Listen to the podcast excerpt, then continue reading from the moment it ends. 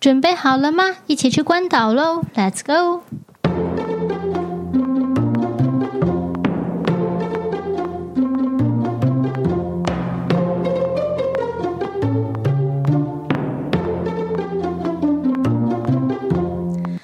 我是桑雅，大家最近过得好吗？希望你们都过得很好哦。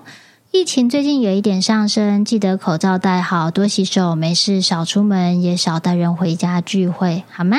那在家无聊的时候，欢迎复习旅行系列，或者是毛宝疗愈家，也会有一些很可爱的小故事、小知识跟大家分享。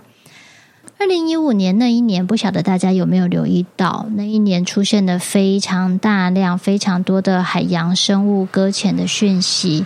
鲸豚本来就跟鸟一样，它们有自己天生的自动导航系统，按理说是不容易搁浅的。但二零一五年那一年，在台湾好像出现了十例吗？还是十几例？数量相当不少的海豚搁浅，在世界其他国家也有出现大型鲸鱼搁浅。还有更不可思议的事情是，曾经在一个海湾发生了大批的海豚蓄意搁浅的消息。我不太确定是海豚还是杀人鲸，但 anyway，我只记得它是鲸豚的一种。为什么知道是蓄意呢？因为当地人看到，哎呀，有鲸豚搁浅了，紧急通报当地的机关，当然就很多志工赶紧到了海湾，一只一只的把它们推回大海去，然后他们又游回来，用更大的力量把自己送上岸。所以这种根本就是自杀的行为，让科学家非常的困惑。那所以很多科学家就很好奇，到底发生了什么事情，就有把一些尸体拿来做解剖研究，结果就发现一切开不得了，肚子里全部都是塑胶垃圾啊、渔网啊、鱼钩啊等等不该出现的。最夸张的是，好像是在美国吧，我没记错的话，有一只搁浅的鲸鱼肚子剖开，胃袋里藏了一台人类的汽车。小轿车还是小汽车、金龟车那种，就是很夸张，很夸张。那海洋生物与塑胶有关的新闻，在台湾最多人知道的，大概就是海龟吸管事件吧。所以大家不知道的人，可以去 Google 海龟吸管，应该就很清楚。所以在台湾就发起了一个救救海龟环保吸管的事件，就发生在那一年的时候。但其实，在同一年呢，那不止海生物，陆上的生物也有一样的状况。在印度那边，印度的牛只是很神圣的，他们可以在马路上行走、漫游，这里吃点东西，那里探探险。但印度的路上其实有很多大型的垃圾堆，那就有牛只暴毙在街道上，一样解剖采样，发现胃袋里全部都是塑胶垃圾。那时候的我刚从台东回来，满腔热血。当你跟人为驯化度比较低的动植物、比较低的对象聊过以后，你就会发现，诶，他们懂得真的很多耶，不会像都市的宠物，好像每天吃饱睡，睡饱吃，看起来呆呆傻傻。人类很容易把他们看作智商只有三岁、五岁的幼儿。No，没有人为驯化度比较低的物种，他们真的可以给出很不一样的世界观，并不是说都市的宠物就比较笨，不是啦。我觉得那个比较像是我们人类擅自把他们看得比较笨而已。但 anyway，从台东回来之后，我就会尽可能的把自己暴露在比较容易被动植物找到的环境中。因为我渴望，我真的很希望，如果他们愿意的话，可以给我机会 跟他们说说话。跟野外的动植物说话，并不是你随便找一只坐下来问他说：“诶，你有话要跟我说吗？”人家就会告诉你。那个行为超级奇怪的，就像是你学了英文，然后随便推开一家咖啡厅的门，看到一个外国人就坐在他对面说：“嗨，你有话要跟我说吗？”人家会觉得你是神经病。那通常都是天时地利人和，你真的有一些事件的发生，才会开启沟通对话的桥梁。那我也不想要表现得太奇怪，所以我通常都会尽可能的移动到郊外啊，或者是有什么不太一样的机会，我就会去参加。在大量鲸豚搁浅误食垃圾，人类下的标题叫“误食塑胶垃圾”搁浅的新闻出来以后，我们就有了一个小小的沟通师行动，很迷你，很迷你。那时候的老师同学们就可能使命感作祟吧，大家就想说：好，那我们去跟鲸豚沟通，跟他们说说，别再吃垃圾了，好好珍惜生命啊，别吃塑胶片。但是后来，可能我们老师他提早发现了一些什么。活动到后来，我们的宗旨就变成说：不确定我们可以为你们做些什么，但起码我们可以听你们说说话，看有没有什么讯息想要通过沟通师传达给人类世界。然后就一群人浩浩荡荡去了关岛。你如果要问我说，台湾东部太平洋就有鲸豚啊，为什么不要去太平洋呢？我没有办法回答你，因为那时候我们就直觉要去关岛，我们就去了关岛。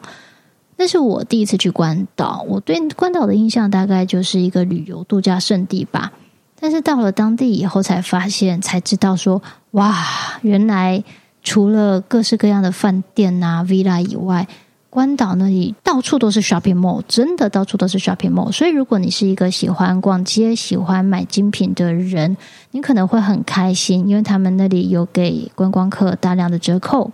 那如果你不是那么在意有没有过季的话，据同学们说是非常好买、很值得下手的。但我本人不走这个路线，就在地的那三天，我过得还蛮痛苦的。因为我嗅觉敏感，然后每一间 shopping mall 那个玻璃门一打开啊，就各式各样的香水味冲出来的时候，我旁边同学都说：“哇，好香哦！”然后就赶快去买那个 j o a l o n 之类的。那我只觉得好臭，然后鼻子好痛，头好痛，那种感觉大概就像是重感冒的时候还拖还被拖去那种充满烟的烧烤店吃烧烤一样痛苦难受。所以在关岛的那三天，一出房间，我就是不停的咳嗽，不停的干呕，我根本就没有没有没有办法玩，因为太不舒服了。但 anyway，每个人的路线不一样。但让我很觉得很新奇的一件事情是，它毕竟是潜水圣地，所以在路上你很容易看到各式各样跟水族生物有关的装饰品或者是广告。他们那里有一间水族馆。那我印象好深刻，应该是水族馆没有错。它有一个很大的、特别的鱼缸，圆圆的，就像它是拿那个鱼缸来取代柱子的感觉。那个柱子好大哦，可能要两三四个人，搞不好还抱不住的那种。反正真的很大。那里面有各式各样的珊瑚礁，还有各式各样的鱼啊，还有其他的海海生物、海草等等的。各种颜色都有，然后又一大群一大群，真的很漂亮。我当下真的觉得太美了，太美了，忍不住就靠过去想说：“嗯，不知道关岛的鱼会说嗨，还是会说 hello，你好？” 我很好奇，所以就偷偷的跟关岛的那个水族缸里面的鱼连线了。不连就算了，一连真的不得了，因为。排山倒海的伤心就这样传过来了，非常的浓郁。我当下受不了，吓了一大跳。我没有这样的心理准备，赶紧切断连线，很没有礼貌的行为。但那时候的我就真的还蛮懵懂无知的，就做了一件不太应该要做的事。那那件事情一直留在我的心里，因为在飞去关岛之前，我在台湾有聊过，有跟一整缸鱼聊过天。但是我听到的只有非常迟缓的反应，我没有预料到原来水生生物也会有那么浓厚的哀伤感，所以真的吓了一大跳。好，时间快转，来到出海的那一天，每个人都很期待啊，因为从来没有跟鲸鱼、跟海豚说过话，不晓得会发生什么事情。那同时又觉得好像要去做一件很伟大的尝试，好像要当两边世界的桥梁，就会觉得很有使命感。我们一群人就非常叽叽喳喳的上船，然后不误的就出海了。那你知道，毕竟，嗯，有一半的心态，除了沟通的过程以外，大家还是观光的心态，所以很多人都会打扮的很漂亮，化个妆啊，喷个香水啊，然后穿的比较好看一点。然后在路上，我们就天气那么好，海水那么蓝，怎么可能不拍照呢？大家就很快乐的进行了很多观光行为。在船只要进入特定的海域之前，老师就开始提醒大家说：“哎，可以收心了，我们要开始进行沟通连线。”我们就开始陆陆续续有收到一点讯息。稍微插播一下，我知道有些人听到这里，他可能会有困惑。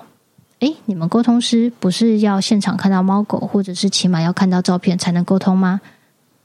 不看照片也可以沟通吗？其实是可以的，但是在都市里的时候，我真心不建议这么做，因为都市里的干扰真的太多太多太多了，插线盖台的事件。虽然几率很小，但不是没有。那再来，就像小时候我们被教导的，说话的时候看着对方的眼睛是一个尊重。对很多动物、植物来说，知道在跟什么样的对象交流，也是一个最基本的尊重。只是在海上，我们的目的、我们的目标物，就真的是野生的、非人为驯化的海洋生物。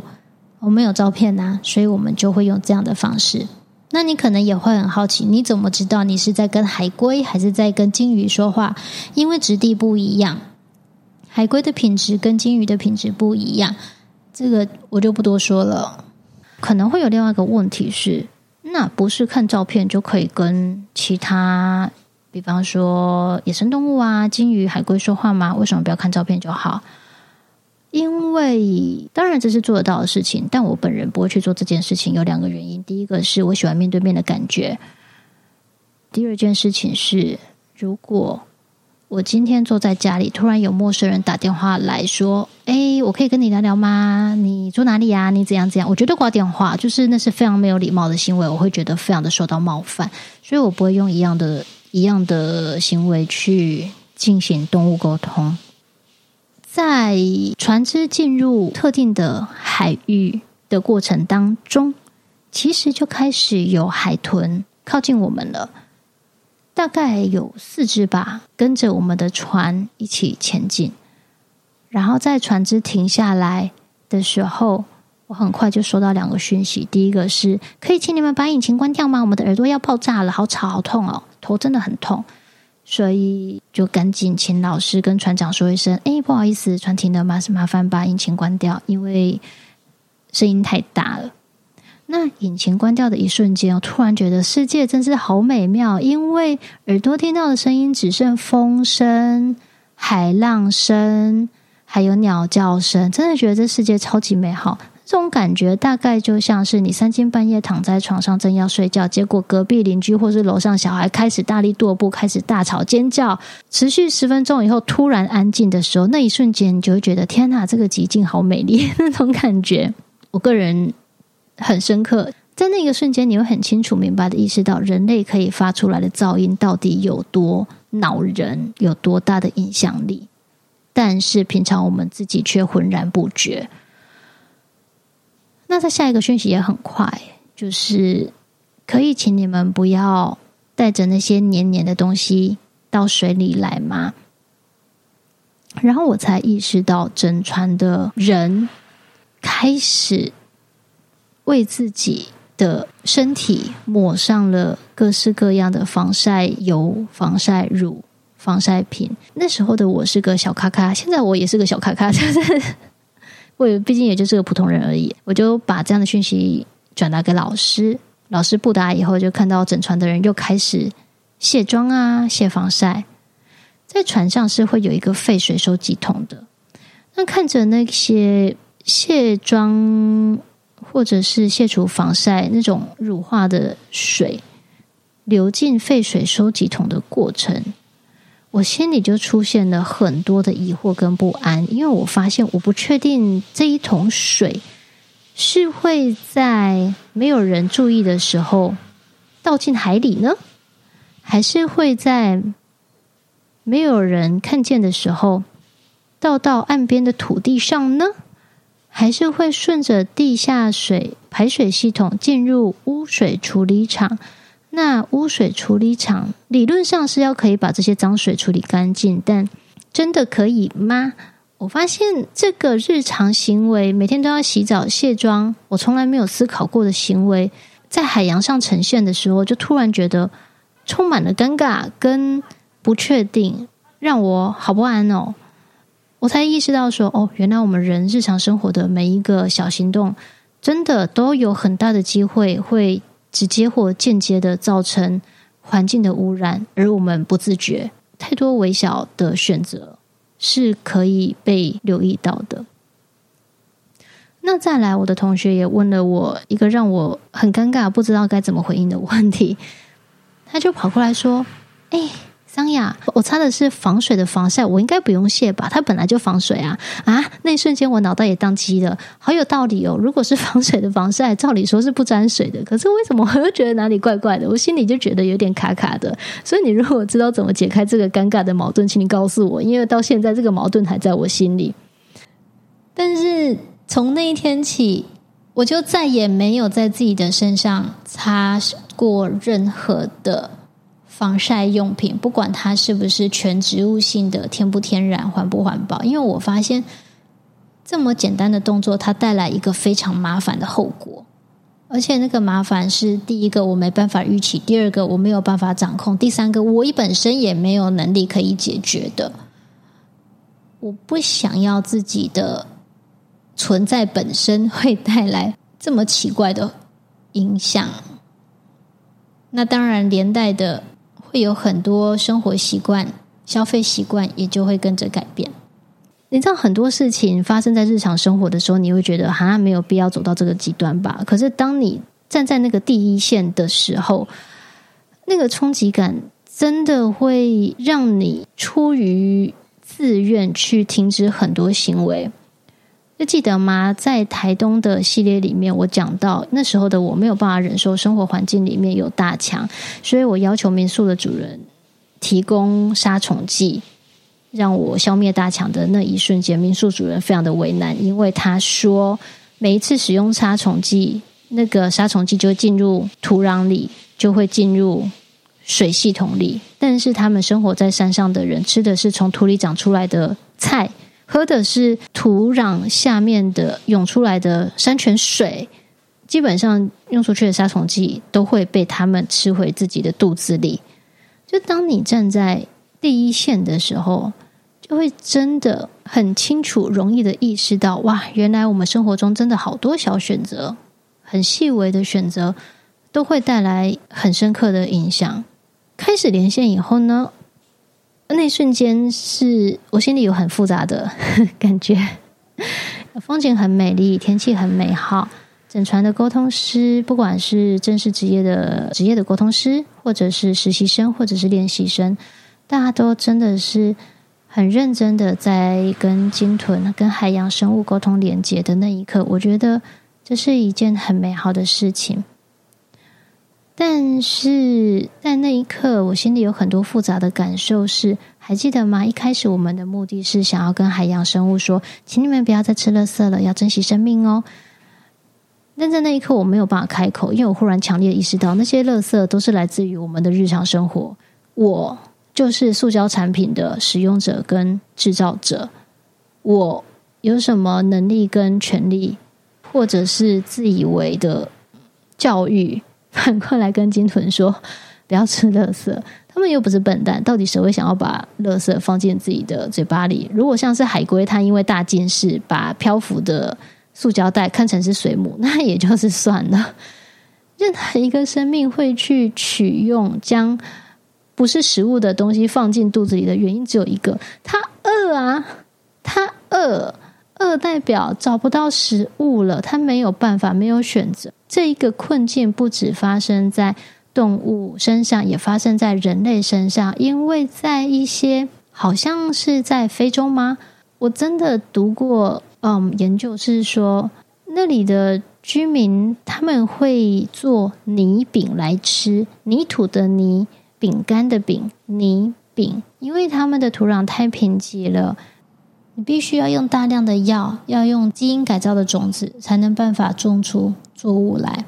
可是，不论是大量用药，或者是种植基改的种子，都是破坏大自然的行径。他们宁可不要。那明明知道泥饼真的不是食物，但是草根也吃了，树皮也吃了，他们宁可用这样的方式对待自己。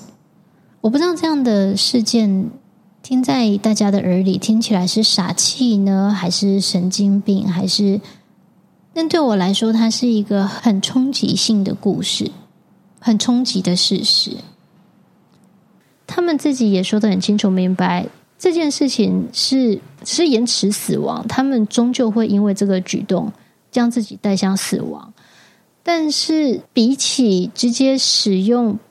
比方说，像杀虫剂，或者是像那那孟山都的种子之类的那种方式，为了生存去破坏自然环境，那是他们做不到的事情。一样的事情啊，我们做出的行为终究会回到自己身上。所以在跟鲸豚连接的时候，我就没有办法开口跟他们说。我忽然意识到自己的愚蠢跟自大，就我没有办法开口跟他们说，呃，塑胶垃圾不好哦。所以我换了一个方式，我跟他们说。身为人类，我心里有很多抱歉，是我当下才意识到的。那如果你们愿意信任我的话，我想我可以做的事情是诚实的将你们的话语带到人类的世界里面。那如果你们愿意信任我的话，我可以做到这一件事情。那我手机就握在手上，收到什么就打下来。那还蛮好的是，我遇到的是一群友善的鲸豚。但虽然友善，他们却离我有相当的一段距离，语气没有任何的指责，或是嫌弃，或是不开心。人类可以想到的负面情绪大概都没有，但他们的话语却有一些说不上来的凝重吗？不太知道该怎么形容那个感觉。那时候。我收到的讯息是这样的：他们说，我们是海豚和鲸鱼，我们需要干净的水域及安静不受打扰的空间。那因为我们能够做出的表达较为有限，能够让人类认识的方式较为有限，在这其中已经有许多伟大的同胞用他们的身体以及生命做出实际的反应，希望能够提醒人类，我们的食物啊已经日益减少，我们的生存空间资源已经日益短缺。如果人类愿意的话，我们需要空间以及时间重新进行繁衍。请给我们干净的水域以及不受打扰的生活空间，让我们的族群恢复稳定。等到人类对我们的理解恢复到古老的尊重，那我们自然会愿意也欢迎人与我们一起悠游大海。简单来说，就是请还给我们干净而且安全的生活空间。还有给我们时间，重新让我们的鲸豚的社会回到稳定。那第三，等到哪一天我们人类重新用比较尊重的方式去对待其他物种的时候，他们也很欢迎人类可以跟着他们一起在海洋里游泳啊、玩耍等等之类的。这些话听起来当然是，当然是好，但是怎么做呢？我那时候就有多问了一句。有没有什么实际的行动？因为毕竟我们住在都市嘛，不是每个人都是天天往大海跑。对于像我这样住在都市里的人来说，有什么实际的行动可以帮到你们吗？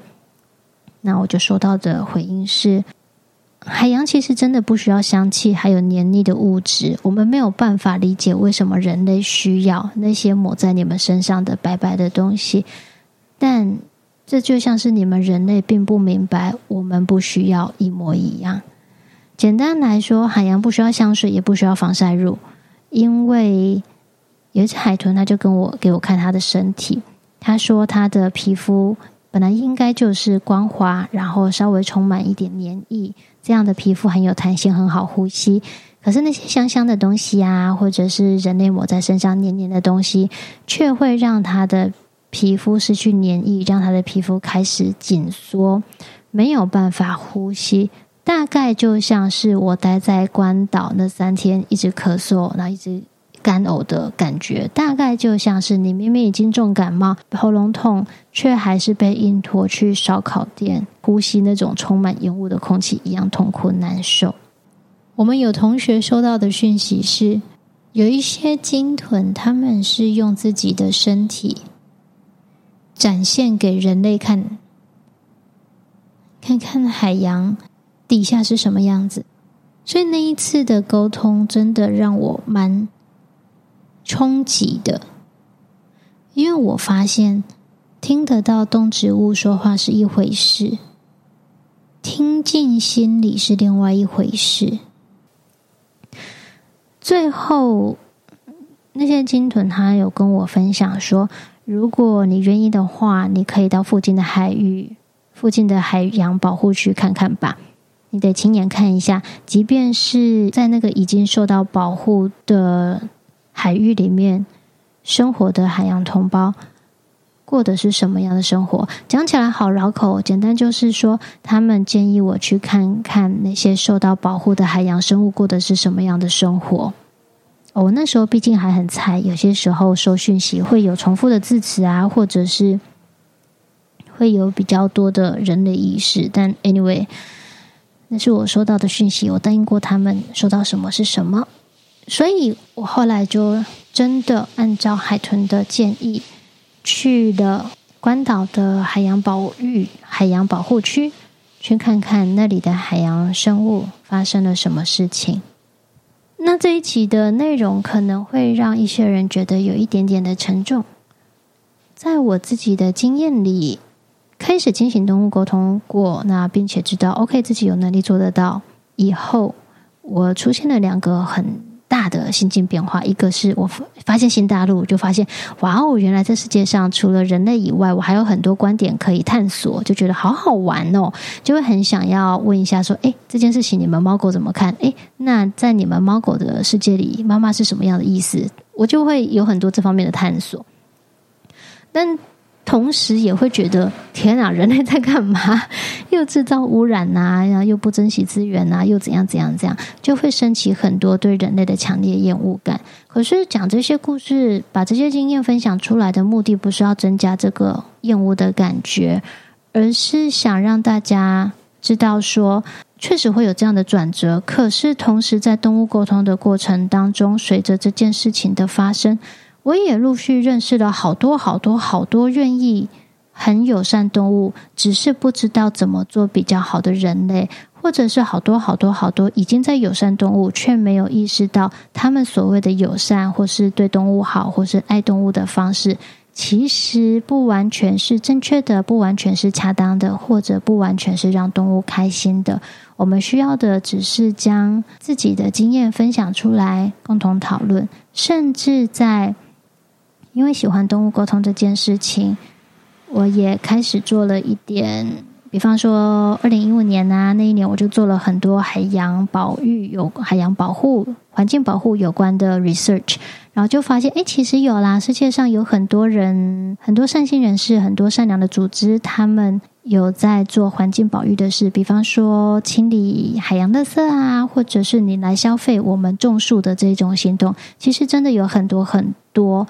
那当我们越来越意识到，一粉是连日常生活买什么衣服，你向哪个单位买衣服，都可以实际的帮助这个世界的环境更好，或是更坏的时候，我发现最终受益的还是我自己，因为每一次花钱都变得更有意识的时候，心中不知不觉就会生出更多的感谢。比方说，天哪！感谢这一个组织单位，让我可以在，比方说公平贸易产品，我就会觉得很感谢。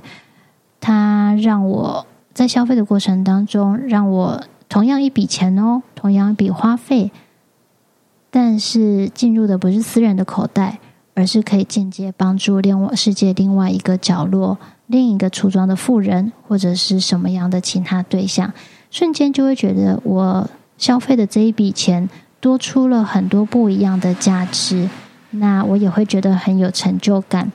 花钱不见得是为了满足自己，有些时候花钱是可以同时满足自己，也同时帮助到别人的，那个心情不一样。之后的每一天，只要常常提醒自己有这样的转变，我自己会觉得，哎，日子好像越过越好，越过越开心。即便不是发大财呀、赚大钱，心里的感觉都是实在踏实的。那其实我自己有觉得，关岛的故事放在这阵子播出，也是一个老天的安排。因为可能对，也许对一些人来说，当然疫情影响经济、影响生计，是每个人或多或少都会遇到的冲击。我自己有遇到，但是因为疫情不能出门。这一件事情，它真的可以用很多不一样的角度来看待。因为对动植物来说，他们也正在进行修复啊。在国外大封城、人类降低大量活动的这一年间，有十几万只海龟回游到观光区的沙滩产卵耶。